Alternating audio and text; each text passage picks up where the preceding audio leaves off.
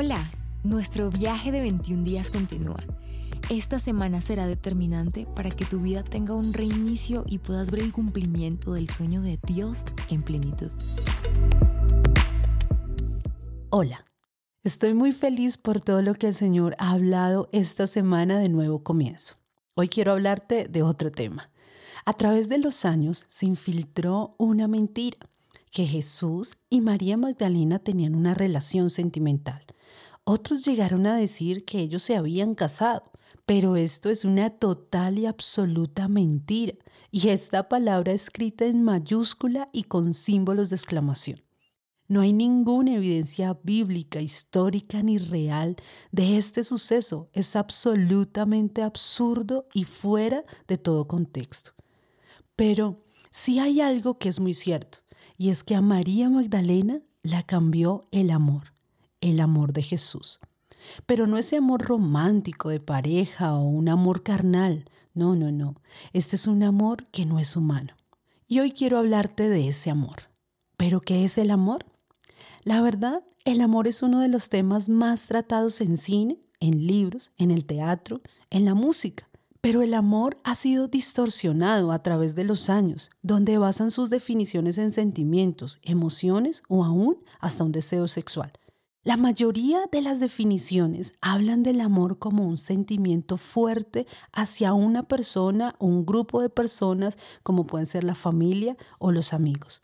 Pero este amor va más allá. Es un amor que no se puede describir, que es tan puro que no tiene punto de comparación con algo que el mundo defina como amor. Y este amor es tan poderoso que te puede reiniciar. ¿Qué podemos conocer de María Magdalena? No hay una parte específica que hable del encuentro entre ella y Jesús.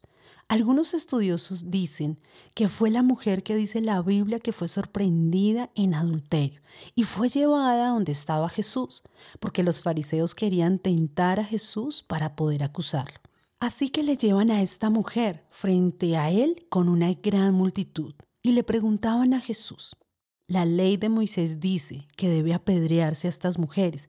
¿Qué dices tú? Jesús no les contestó nada, sino que se agacha y comienza a escribir en el piso, en el polvo.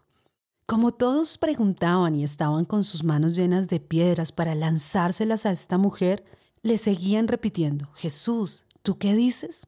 Él los voltea a mirar y les dice, el que esté libre de pecado, que lance la primera piedra hacia esta mujer. Todos, uno a uno, lanzaban las piedras pero al piso, porque sus conciencias los acusaban, comenzando desde los más viejos hasta los más jóvenes. Todos se retiraron. Y dice la Biblia que Jesús volteó a mirar a esta mujer y le dijo, ¿dónde están los que te acusan? Y ella respondió, se fueron. Jesús le dice a ella, ni ellos te acusan, ni yo tampoco te acuso. Ve y no peques más. Esta es una historia fascinante. Algunos dicen que es María Magdalena, otros dicen que no se trata de ella y que es una mujer completamente diferente. Si es o no, no lo sabemos, pero lo que sí sabemos es algo que dice la Biblia de ella en el siguiente versículo. Lucas 8, 1 y 2. Aconteció después que Jesús iba por todas las ciudades y aldeas, predicando y anunciando el Evangelio del reino de Dios.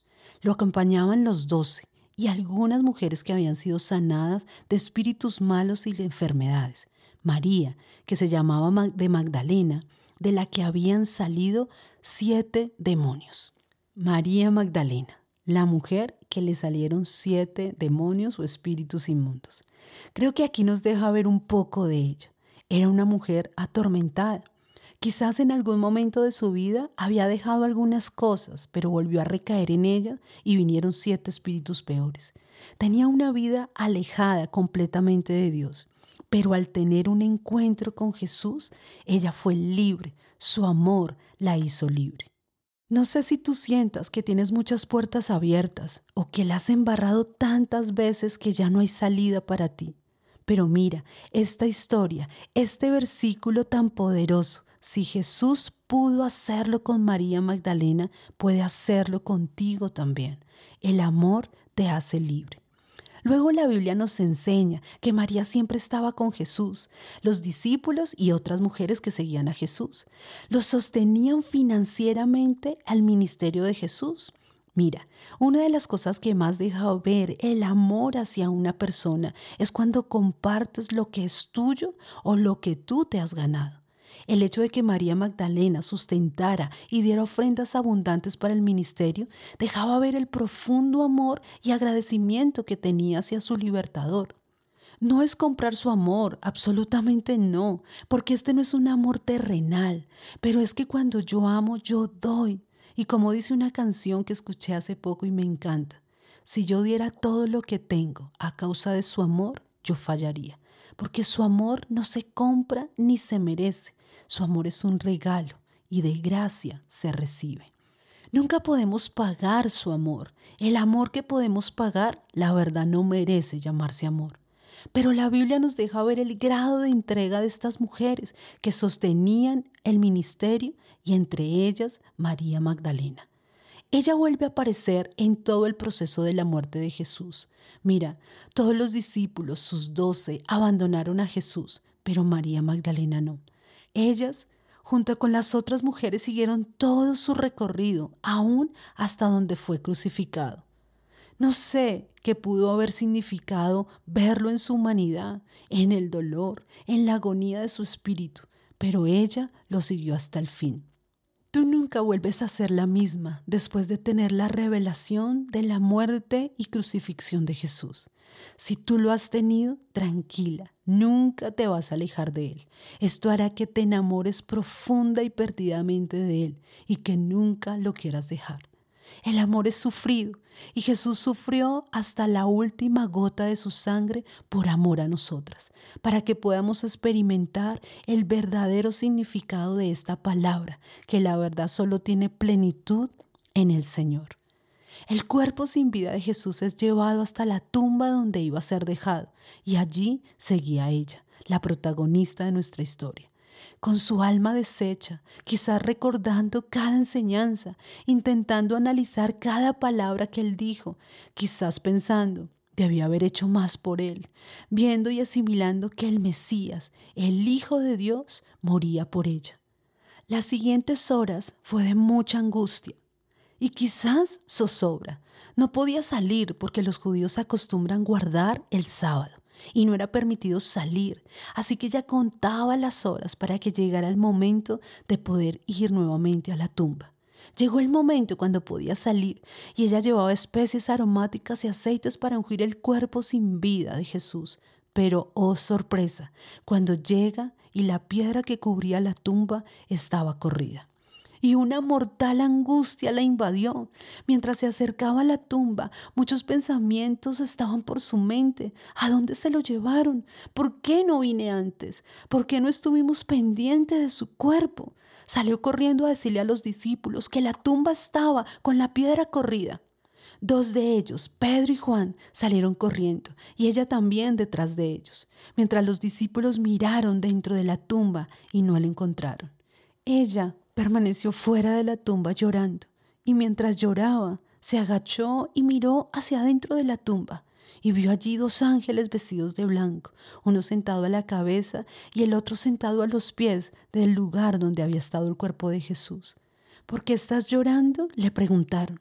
Ella respondió, porque se han llevado a mi Señor y no sé dónde lo han puesto. Después que dijo esto, volvió a mirar y vio a Jesús que estaba allí pero ella no se dio cuenta que era Jesús. ¿Por qué estás llorando? le preguntó él. ¿A quién estás buscando? Creyendo que era el jardinero, ella le dijo, Señor, si tú te lo has llevado, dime dónde lo has puesto para que yo pueda ir a buscarlo. Jesús le dijo, María. Sus ojos fueron abiertos y ella se dio cuenta que era Jesús. Ella no lo pensó dos veces y se lanzó a abrazarlo y le dijo, Maestro. Ustedes se imaginan esa gran emoción después de haber visto el cuerpo sin vida de su maestro, ahora verla frente a él, hablando y diciendo su nombre. Él le dijo, suéltame, porque aún no he ascendido a mi Padre. Más bien ve a donde mis hermanos y diles que voy a ascender a mi Padre y Padre de ustedes también, mi Dios y el Dios de ustedes también. Entonces María Magdalena fue y le dijo a los discípulos, he visto al Señor y les explicó todo lo que había pasado. María dejó de ser la que le salieron siete demonios a ser una mujer en el ministerio, seguidora y fiel discípula de Jesús. El amor del Señor la reinició. María Magdalena amó profundamente a Jesús porque ella entendió algo que el apóstol Juan lo dice en su primera carta. Dice, el que no ama no ha conocido a Dios, porque Dios es amor. Y en esto se mostró el amor de Dios para con nosotros, en que Dios envió a su Hijo unigénito al mundo para que vivamos por Él. Y en esto consiste el amor, no en que nosotros hayamos amado a Dios, sino que Él nos amó a nosotros primero y envió a su Hijo para perdonar nuestros pecados. Vale la pena amar a Jesús. Solo en Él encontraremos el verdadero significado de esta palabra, porque Dios es amor. ¿Y por qué lo amamos nosotros a Él? Porque Él nos amó primero.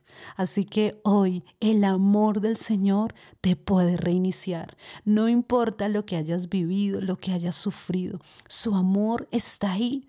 Y tú dices, pero ¿cómo puedo amarlo? No te preocupes, Él te ama primero para que tú lo puedas amar. Deja que el amor de Dios te reinicie hoy. Bueno, espero que hayas disfrutado este capítulo de hoy y permite que ese amor sobrenatural inunde tu vida y que tú puedas enamorarte completa y perdidamente como María Magdalena amó a Jesús de comienzo a fin. ¿Pero por qué la amó? Porque Él la amó primero, con un amor incondicional. Dios te bendiga, nos escuchamos mañana. Gracias por conectarte a la segunda temporada y a ser parte de este nuevo comienzo.